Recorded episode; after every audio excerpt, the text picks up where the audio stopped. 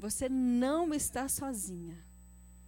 Tem um Deus zeloso, cuidadoso, bondoso, amoroso, cuidando de você. Amém? Queria pedir para as minhas irmãzinhas para apagar essa luz que ela bate no, no, no óculos, por favor. Se quiser acender todas, vai ser ótimo também. Aí todo mundo fica desperto. então, hoje eu fui convidada a falar sobre Dorcas. Né? Até o, o, o tema da nossa mensagem hoje é Dorcas, né? seja intencional. Porque Dorcas, ela foi uma mulher intencional. Em Atos 9, nós vamos ler do verso 36 a 42, que diz assim: em Atos 9, do verso 36 a 42, conta a história de Dorcas. E diz assim: Havia em Jope uma discípula chamada Tabita, que traduzido se diz Dorcas. Estava cheia de boas obras e esmola que fazia. 37, nós vamos ler até o 42. Ora, aconteceu naqueles dias que ela, adoecendo, morreu, e tendo-a lavado, a colocaram no cenáculo. Como Lida era perto de Jope, ouvindo os discípulos que Pedro estava ali, enviaram-lhe dois homens, rogando-lhe: Não te demores em vir ter conosco. Pedro levantou-se e foi com eles. Quando chegou, levaram-no ao cenáculo, e todas as viúvas o cercaram, chorando e mostrando-lhe as túnicas e vestidos que Dorcas fizera enquanto estava com elas. Mas Pedro, tendo feito sair a todos, pôs-se de joelhos e orou. E voltando-se para o corpo, disse: Tabita, levanta-te. Ela abriu os olhos e, vendo a Pedro, sentou-se. Ele, dando-lhe a mão, levantou-a e, chamando os santos e as viúvas, a apresentou-a viva. Tornou-se isto notório por toda Jope e muitos creram no Senhor. Olha para você ver que história mais impactante. Né? Então tinha uma mulher chamada Dorcas. No grego, Dorcas, e no aramaico, Tabita. E esse nome Dorcas, né, ou Tabita, eles têm o mesmo significado, eles significam gazela, que é um símbolo de beleza e graciosidade, um animal veloz conhecido por seus olhos brilhantes e radiantes. Então, esses nomes assim era uma forma afetuosa, né, de você é, é, chamar aquela pessoa, porque é, as pessoas, elas, os judeus, eles são muito intencionais, né, na hora de você dar o nome. Então, ali eles viram uma uma graça, uma beleza nela e assim ela foi chamada Dorcas. Então, Dorcas ela, a Bíblia não fala se ela foi uma mulher casada, se não foi, se ela era solteira, ou se, se ela mesmo ela era viúva. Mas o certo é que o olhar de Dorcas era um olhar muito sensível. Né? A gente vê que ela tinha esse olhar sobre aquelas viúvas ali daquele lugar. E ela morava na cidade de Jope. A gente viu ali falando em Atos, nesse texto que a gente leu, que o apóstolo Pedro, ele estava na cidade de Lida, que era mais ou menos 15 a 20 quilômetros da cidade de Jope. Ele estava ali, foi ali curar Enéas, ele estava ali, esse... Gente, um parêntese, livro de Atos é bom demais, né? Porque aquela ação do reino é, é, é acontecendo milagres, sinais, prodígios, do início ao fim. Maravilhoso. Então, Pedro estava voltando de Lida, ele estava em Lida, foi curar Enéas, e eles chamaram ele para ressuscitar a Dorcas. Simples. Foi assim, Pedro, vem cá, vem ressuscitar uma pessoa aqui. e é interessante porque é, os judeus e, e, os gregos, eles tinham essa, essa esse costume de pegar o corpo, lavar o corpo, ungir, para poder, se tivesse em Jerusalém, teria que ser enterrado no mesmo dia. Mas fora dos limites de Jerusalém, poderia esperar até por três dias. Então, essas irmãs queridas, essas, essas viúvas que estavam ali, esses discípulos que estavam chor chorando a morte de Dorcas, eles estavam com a expectativa, eles estavam na certeza que ela ia ressuscitar. Aleluia. Mas então, voltando a Dorcas. A Dorcas, a gente vê esse olhar sensível, né, para é, essas viúvas e até órfãos que estavam ali na cidade de Jope. Jope é a mesma cidade em que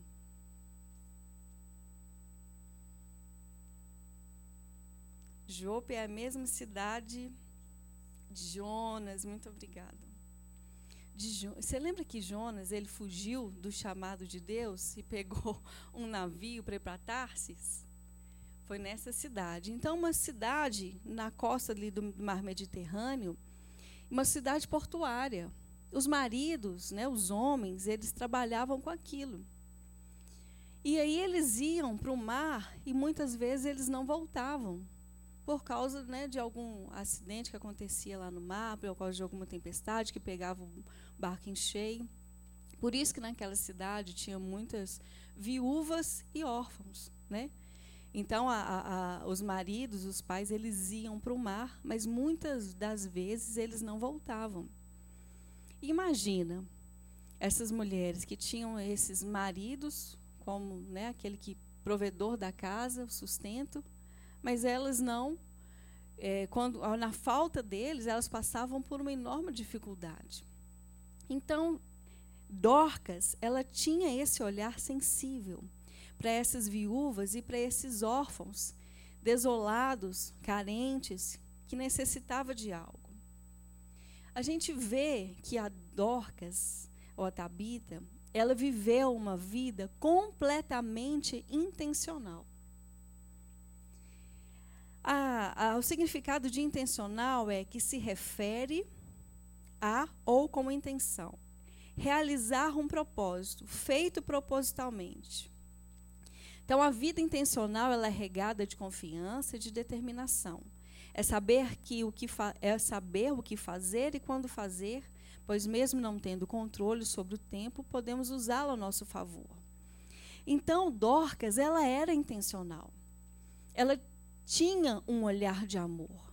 Ela olhou ali para aquela cidade dela, a cidade de Jope, e ela viu que aquelas viúvas e a, aqueles órfãos, eles tinham necessidades.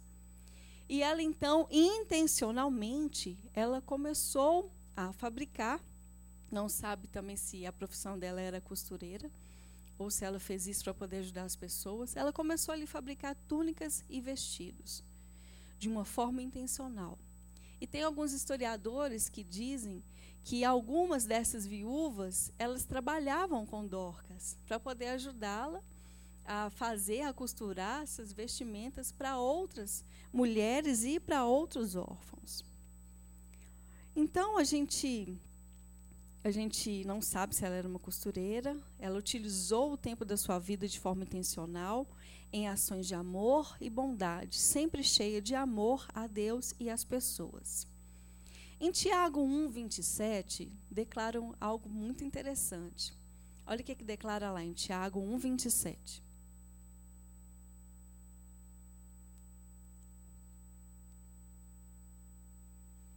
A religião pura e imaculada diante de nosso Deus e Pai é esta: visitar os órfãos e as viúvas nas suas aflições e guardar-se isento da corrupção do mundo. Então, olha você ver a definição aí, né, de, de religião, a pura e verdadeira. Ajudar órfãos e viúvas nas suas aflições e não se manchar com as coisas más deste mundo. Então, Dorcas, ela era intencional. Ela viu a necessidade que tinha ali na sua cidade. E, e a gente vê que, que alguns pontos na vida de Dorcas que podem muito nos inspirar. Primeiro ponto. Dorcas era conhecida por suas obras e pelo seu bom proceder. Mas será que isso é um chamado apenas para Dorcas? Olha o que, que diz em Efésios 2,10. Porque somos feitura sua, criados em Cristo Jesus para as boas obras, as quais Deus antes preparou para que andássemos nela. Então, Dorcas, ela, ela entendeu isso, que ela foi chamada em Cristo Jesus para as boas obras. E ela, então, ela era intencional em praticar isso. Nós sabemos que a salvação é pela graça, mediante a fé. Né? Às vezes, algumas pessoas elas acham que devem fazer as boas obras, né? são até intencionais em fazer boas obras, mas com o objetivo de alcançar uma salvação. Nós sabemos que a nossa salvação ela é totalmente dependente de Jesus, do sacrifício que ele fez na cruz do Calvário, não é isso? E ele bradou tetelestai. Então ele fez tudo o que precisava, ele tomou o nosso lugar para que nós pudéssemos ficar no lugar dele. Segundo Coríntios 5, 21, diz que o justo se fez pecado para que nós, pecadores, fôssemos justificados. Então nós tivemos esse encontro com Cristo. E aí a gente entende que nós fomos criados para andar nas boas obras, né? Nas quais antes se preparou para que nós andássemos nelas. Então faz parte daquilo que Deus nos deu, daquilo que Jesus nos deu faz parte disso em nós, está no nosso DNA. Não é para tentar é, ser salvo ou para tentar um tipo de purificação, mas é algo que faz parte da nossa natureza. Tito 3,8 diz: Fiel é a palavra, e isto quero que deveras afirmes, para que os que creem em Deus procurem aplicar-se às boas obras. Essas coisas são boas e proveitosas aos homens. Em Atos 20, 35 diz assim: Tenho-vos mostrado em tudo que, trabalhando assim, é necessário auxiliar os enfermos e recordar as palavras do nosso Senhor Jesus que disse: Mais bem-aventurada é coisa, mais bem-aventurada coisa é dar do que receber. Então Dorcas, ela entendeu isso de uma forma muito intensa e ela era intencional em demonstrar isso. Ela estava, ela dedicou a vida dela em favor dos órfãos, em favor das viúvas, para poder acudi-los em suas necessidades. O segundo ponto que nós podemos aprender com Dorcas, ela anunciava o evangelho por meio das suas ações e glorificava a Deus. Olha, muitas das vezes as pessoas elas fecham o coração para alguma palavra que você disser, até palavras boas para poder ajudar. Mas ela abre o coração quando elas abrem o coração, quando elas veem que você se importa com ela através de uma ação. E o que que diz então em Mateus capítulo 5, verso 14 a 16? Vós sois a luz do mundo. Não se pode esconder uma cidade edificada sobre um monte, nem se acende a candeia e se coloca debaixo do alqueire, mas no velador e dá luz a todos que estão na casa. Assim resplandeça a vossa luz diante dos homens, para que vejam as, as vossas boas obras e glorifiquem a vosso Pai que está nos céus. Então, nós fomos chamados, nós somos a luz neste mundo, nós somos a luz nessa terra. E tem uma intencionalidade nisso. Nós não fomos chamados para ficar escondidinho, né, debaixo da cama, né, nem, nem debaixo do alqueire, como diz aqui a palavra, mas nós fomos chamados para para estar no alto, para iluminar é, e o Senhor nos chama para resplandecer a nossa luz diante dos homens, para que eles vejam as, vo as vossas boas obras e glorifiquem a vosso Pai que estás no céu.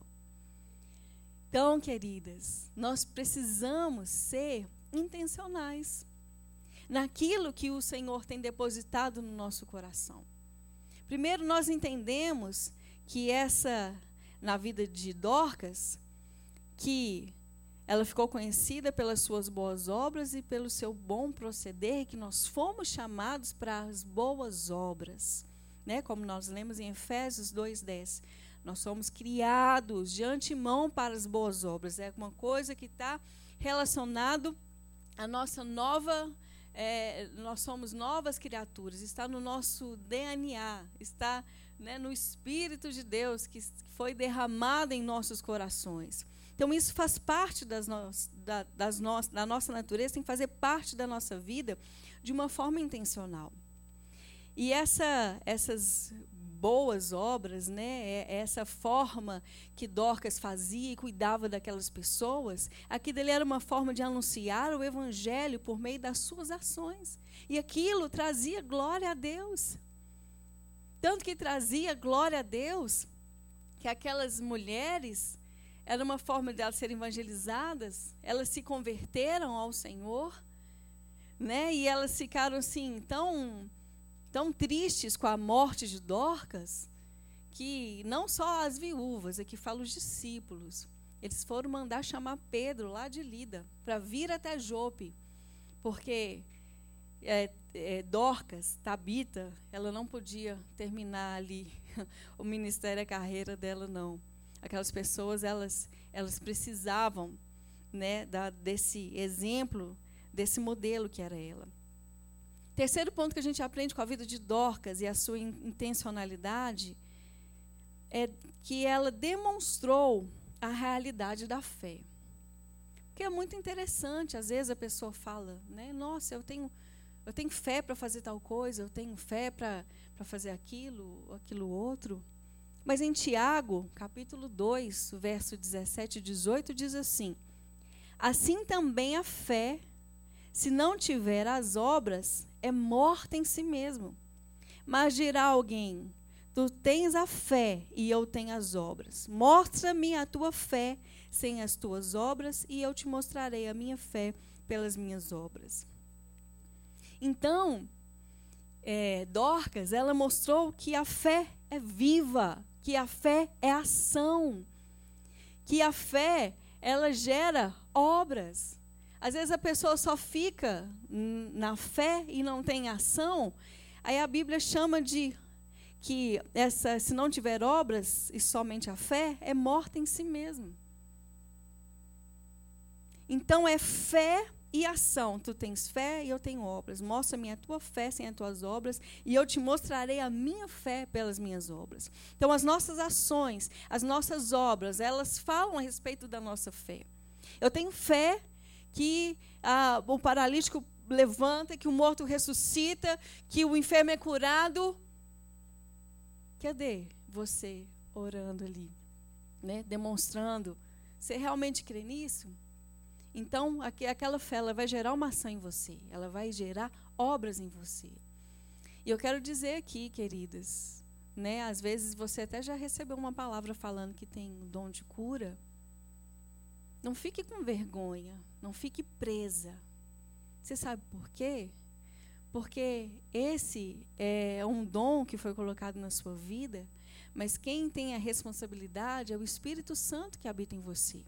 A palavra fala que o mesmo poder que ressuscitou Jesus Cristo de dentre os mortos, ele é o mesmo poder que habita dentro de você.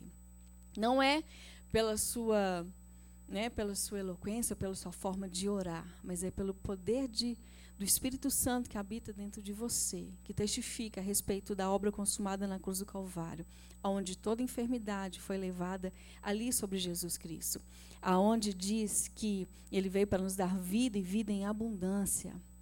Amém? Então seja desatada, seja intencional. Aquilo que você já, já conhece na sua vida, que é o seu dom, Dorcas, o dom dela era costurar, era costura, era servir, era a, ser, é, essas boas obras demonstradas através da costura. Né? E ali ela evangelizava, ali ela alcançava aquelas vidas. Mas Deus deu dom a você, deu dons e talentos. Então, tem algo muito especial dentro de você que você precisa usar com intencionalidade de glorificar a Deus, com intencionalidade de evangelizar, com intencionalidade de demonstrar o reino de Deus? Pensa aí. O que, que é uma coisa que é um dom na sua vida? Às vezes você tem até o dom de sorrir. Sabia que isso é um dom? Às vezes você, a pessoa está tão atribulada ali no dia, você sorri para uma pessoa. E você consegue alcançar em cheio o coração dela. E aquilo termina trazendo uma paz, um quebrantamento. Às vezes você tem o dom de ouvir. Quantas pessoas tão tribuladas, com tantas situações no seu dia a dia, e aí elas precisam de alguém para ouvir. Eu fiz um atendimento essa semana, aí a pessoa falou comigo assim: Nossa, pastor, eu precisava mesmo era de falar. Que bom que você me ouviu. Que agora eu já consegui sentir uma paz. Parece que eu descarreguei aquela, aquela tribulação, aquela agitação que estava dentro de mim só de te contar essas coisas. Então você tem dom, dom para servir, dom para cozinhar, dom de ser alegre, também é dom. Né? Não é tão bom você estar perto de uma pessoa que é alegre, né? que é alta astral, e aquilo te, te anima, aquilo te traz ânimo. Tem vários dons. Eu tenho certeza que existem vários dons e eu tenho certeza que você tem vários dons. E esses dons é para você ser intencional e usá-los em favor do reino de Deus. Então, quarto ponto, essa, essa forma da Dorca ser e agir, ela, no, ela nos ela traz a referência de um exemplo, um exemplo a seguir, uma pessoa a se imitar. Em Tiago também, desculpa, Tito 2, capítulo verso 2, verso 7, capítulo 2, verso 7, diz assim: Em tudo te dá por exemplo de boas obras, na doutrinação, mostra incorrupção, gravidade e sinceridade. Então, as boas obras, ela é um exemplo, um exemplo, né, para nós seguirmos, um exemplo para nós sermos motivados, um exemplo para nós darmos. No livro de Tito ainda, no capítulo 2, verso 14, diz assim: o qual se deu a si mesmo por nós para nos remir de toda iniquidade e para purificar para si um povo seu especial, zeloso de boas obras. Sabe, é, é uma coisa natural. Você já deve ter ouvido aquela frase assim, gente, eu nunca vi a, a figueira fazendo força para o figo nascer. Vocês já viram uma figueira fazendo força para o figo nascer?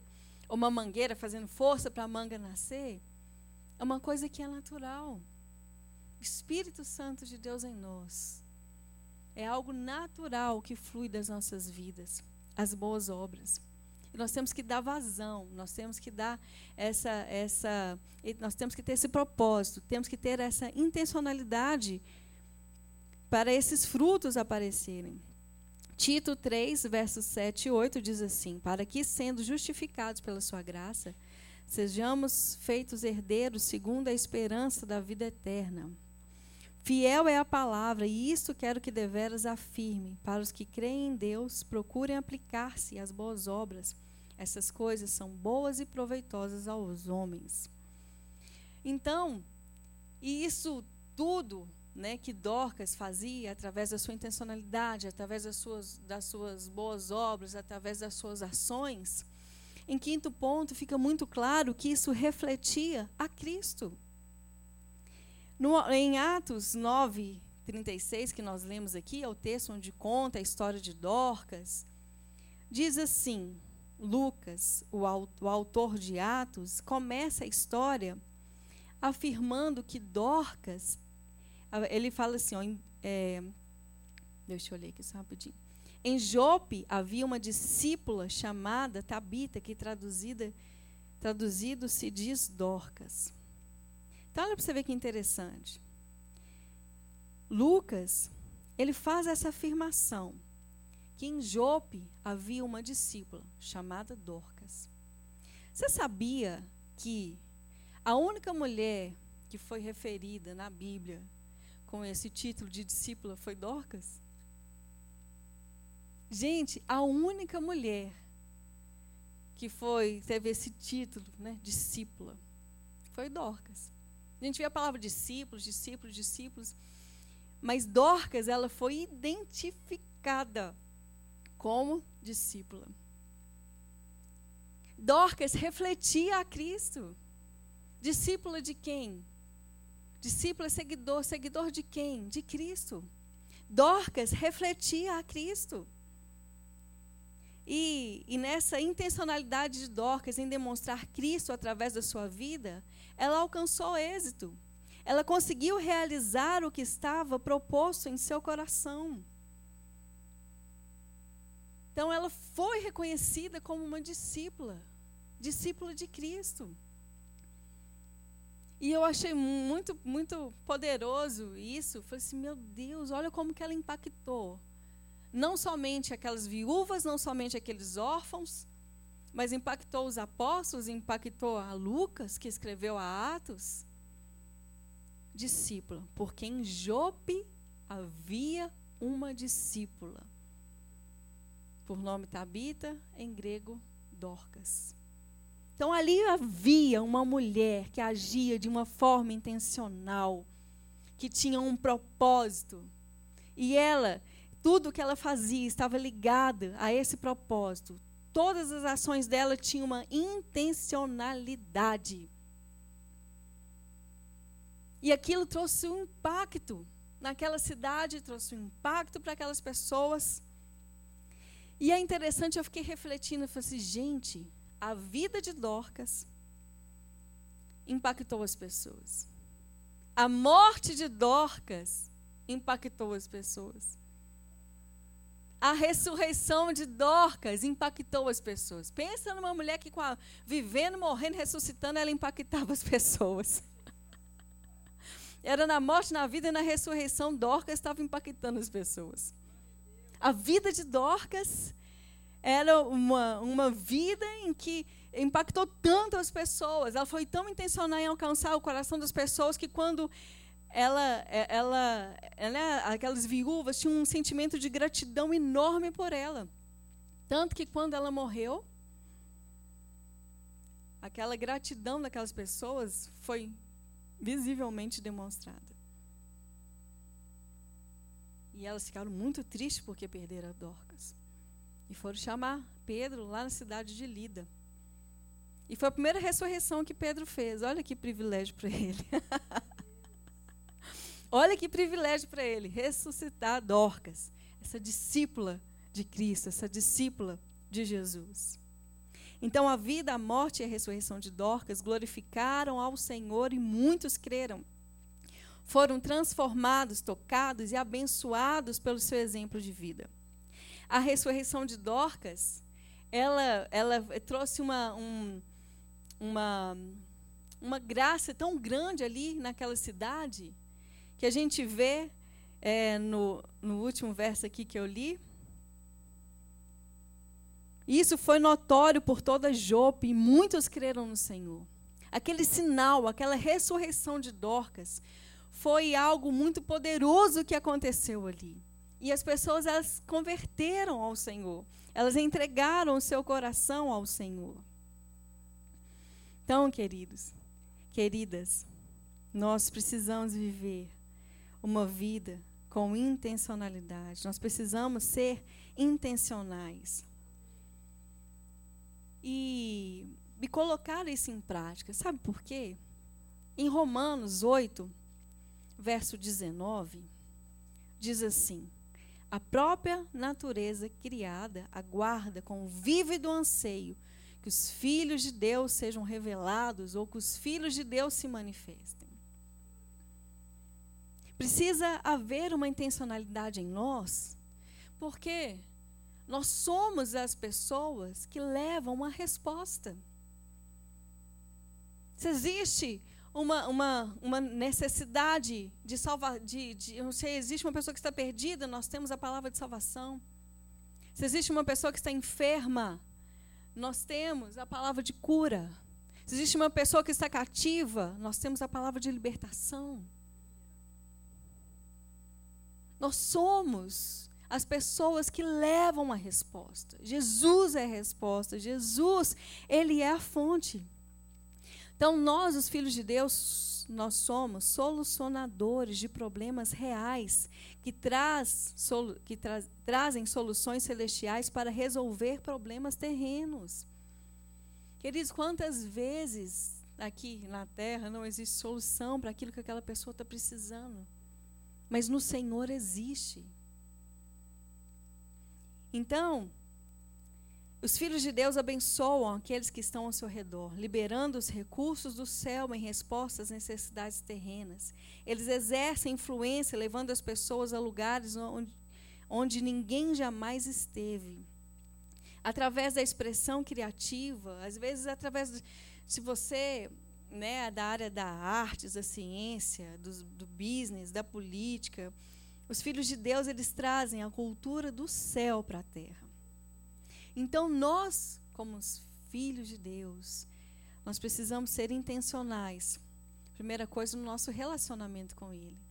Imagina o tanto que Dorcas não era intencional no seu relacionamento com o Senhor. E nós precisamos ser intencionais para demonstrar Jesus através das nossas ações, das nossas palavras. Nós precisamos ser intencionais no nosso posicionamento, nós precisamos ser intencionais em refletir o amor. Sabe o que diz em João 13, 34 a 35? Diz assim: Um novo mandamento vos dou, que vos ameis uns aos outros, assim como eu vos amei. Que dessa maneira tenhais amor uns para com os outros. E através deste testemunho, todos reconhecerão que sois meus discípulos, se tiverdes amor uns pelos outros. O amor é uma linguagem muito forte. Deus não tem amor. Ele é o próprio amor. Ele é o próprio amor. E é, é interessante aqui, João falando que que, desse novo mandamento que Jesus nos dá a respeito de amarmos uns aos outros, não é como amar um ao outro, ama seu próximo como a ti mesmo, mas agora é amar um ao outro como eu os amo. Mas como que a gente pode fazer isso? Em 1 João, capítulo 4, diz que ele nos amou primeiro. E esse amor está em nós. E esse amor nos capacita a amarmos uns aos outros, não como eu me amo, mas como Deus me ama. Gente, é muito poderoso. O amor, ele é muito poderoso. O amor, ele quebra cadeias. O amor, ele, ele revitaliza, ele traz renovo, ele restaura. Ele traz vida. E nós somos reconhecidos como discípulas do Senhor através desse testemunho do amor uns com os outros. E em Mateus 6, 30, 33, diz assim: Buscai assim, em primeiro lugar, o reino de Deus e a sua justiça, e todas essas coisas vos serão acrescentadas. Sabe, queridas, o nosso foco, a nossa intencionalidade, ela tem que ser naquilo que a Bíblia nos orienta. Então, a nossa intenção, as nossas forças, elas não devem ser aplicadas em adquirir riquezas ou construir impérios, seja o que for. A nossa in intencionalidade, ela deve ser aplicada, as nossas forças, em buscar primeiro o reino de Deus e a sua justiça, porque as demais coisas, elas são acrescentadas. A Bíblia fala que Jesus se fez pobre para nos enriquecer. Deus ele tem prazer em ver os seus filhos prosperando. Imagina se, se esse dinheiro que o Jorge Soros tivesse, tem, tivesse na mão da igreja. O tanto de coisa que a gente poderia estar fazendo, tanto de, de missionários que a gente podia estar sustentando aí no mundo né, fazendo, construindo cidades. Tem umas pessoas que eu, que eu conheço pela, pelas redes sociais que estão construindo cidades lá na África. Olha que poderoso isso. Então, o Senhor ele tem prazer em ver os seus filhos, né, a, a, a, é, com os recursos, mas o nosso coração precisa estar em primeiro em buscar o reino de Deus e a sua justiça. E para fechar, eu quero falar sobre a intencionalidade de Jesus.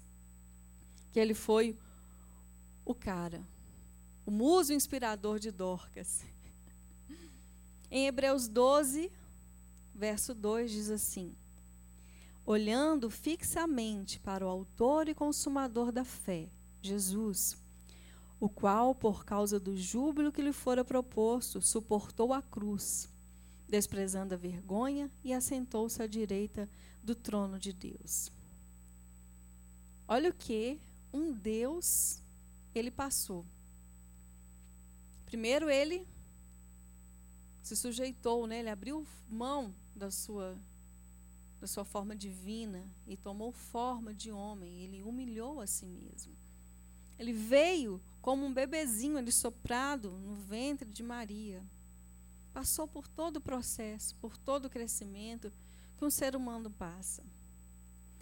E além de tudo isso, né, que a gente sabe da vida de Jesus, as, as, as afrontas que ele passou, o tanto que ele foi é, ele foi amaldiçoado, as pessoas falavam que ele estava blasfemando, e os castigos físicos e castigos psicológicos, tudo o que aconteceu ali com Jesus.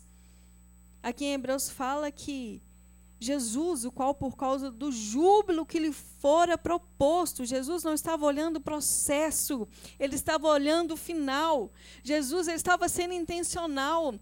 A minha vinda aqui a este mundo é para que eu eu esteja no lugar desses, desses meus irmãos, desse, desses homens e mulheres. A minha vinda a esse mundo é para que, através do meu sangue derramado, eu possa salvar o mundo. Então, Jesus ele foi intencional em tudo que ele fez, desde o nascimento dele.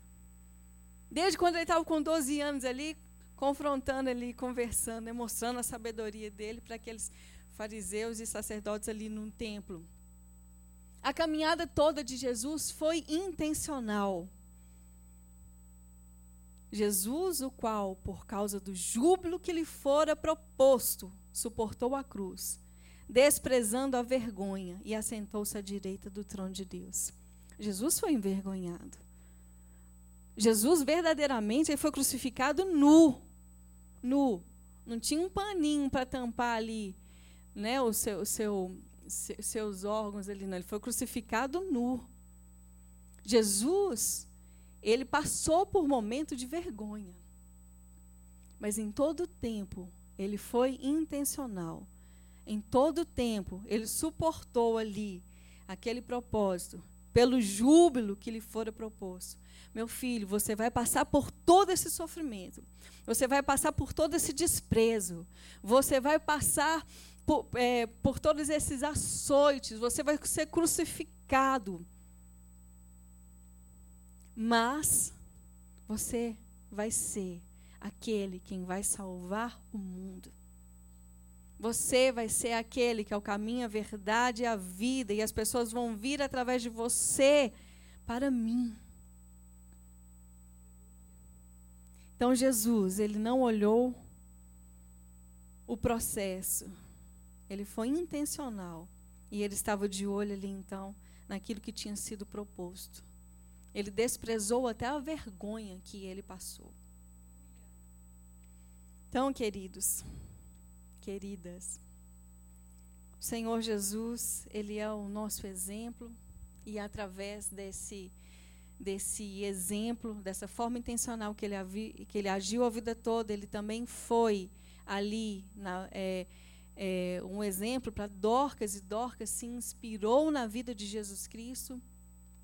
E Dorcas, então, ela foi essa mulher que inspirou, de, nos, nos inspirou de uma forma tão, tão tremenda, tão poderosa, que até hoje em dia existem ações e projetos sociais inspirados na vida de Dorcas. Eu estava pesquisando sobre isso lugares, projetos sociais que têm o nome de Dorcas. Ações sociais que tem o nome de Dorcas. Dorcas foi realmente uma mulher que inspirou profundamente, que marcou uma geração, que marcou uma cidade e que, pela sua intencionalidade em demonstrar o amor, o cuidado, em demonstrar a Cristo, em demonstrar o quanto que o Senhor é bom e que se preocupa e que é fiel e é bondoso através de atos e ações de amor. Então, nesse momento, eu te convido a ficar em pé. Quero fazer uma oração específica aqui para nós.